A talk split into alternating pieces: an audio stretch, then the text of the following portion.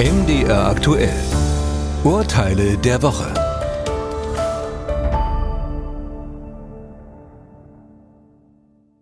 Tobi Thormann hat sein langjähriges Erststudium abgebrochen. Nun studiert er erneut, und zwar im ausbildungsintegrierten dualen Bachelor-Studiengang Mathematik und Informatik. Vom beteiligten Unternehmen erhält er eine Ausbildungsvergütung von rund 1000 Euro monatlich. Sein Bedarf für Lebenshaltung und Wohnung liege aber deutlich darüber, argumentiert der Student. Deshalb beantragt er zusätzlich Hartz-IV-Leistungen, heute Bürgergeld. Das stehe ihm auch deshalb zu, weil er im Studium noch 20 Wochenstunden zusätzlich arbeiten müsse. Das Jobcenter jedoch lehnt ab. Das Bundessozialgericht entschied. Laut Gesetz sind Studierende vom Bürgergeld ausgeschlossen, wenn ihr Studium dem Grunde nach auch mit BAföG gefördert werden kann. Genau dies ist hier der Fall.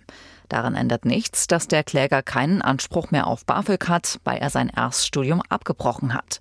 Die 20 Wochenstunden Arbeit sind außerdem im dualen Studium fester Bestandteil des Ausbildungskonzeptes. Tobi Thormann muss mit den 1000 Euro Ausbildungsvergütung auskommen. Fall 2. Siggi Sielecke bewohnt allein ein Eigenheim mit einer Wohnfläche von 129 Quadratmetern. Vom Jobcenter bekommt er derzeit Bürgergeld. Nun aber muss das Dach repariert werden. Herr Sielecke verlangt, das Jobcenter müsse diese Kosten übernehmen. Schließlich zählten sie zu den Unterkunftskosten. Dort jedoch ist man anderer Auffassung. Der Mann wohne in einer zu großen und damit nicht angemessenen Unterkunft. Instandhaltungen und Reparaturen würden in einem solchen Fall nicht übernommen. Zu Recht? Nein, sagte das Bundessozialgericht. Das Jobcenter darf die Kostenübernahme für eine notwendige Dachreparatur im selbstbewohnten Eigenheim nicht pauschal ablehnen. Bei Hilfebedürftigkeit können solche Instandhaltungskosten durchaus übernommen werden.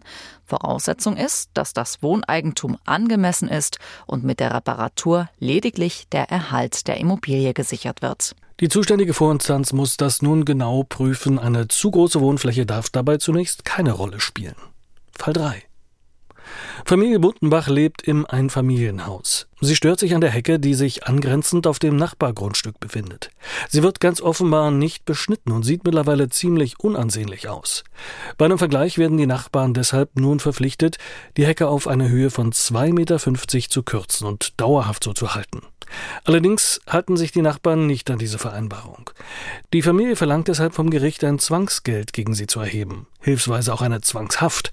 So soll der Rückschnitt erzwungen werden. Das zuständige Landgericht verhängt tatsächlich 500 Euro Zwangsgeld. Am Oberlandesgericht Frankfurt am Main war man jedoch anderer Ansicht. Es ist hier rechtlich und wirtschaftlich unerheblich, wer die Arbeiten vornimmt. Die Beklagten können folglich vor dem Landgericht beantragen, selbst die erforderlichen Maßnahmen zu ergreifen. Soweit für die Vornahme der Arbeiten das Betreten des Grundstücks der Klägerin erforderlich ist, kann eine entsprechende Duldungsverpflichtung ausgesprochen werden. Die Familie kann hier also eine Firma beauftragen, um die Hecke zu schneiden. Die Kosten müssen die Nachbarn tragen.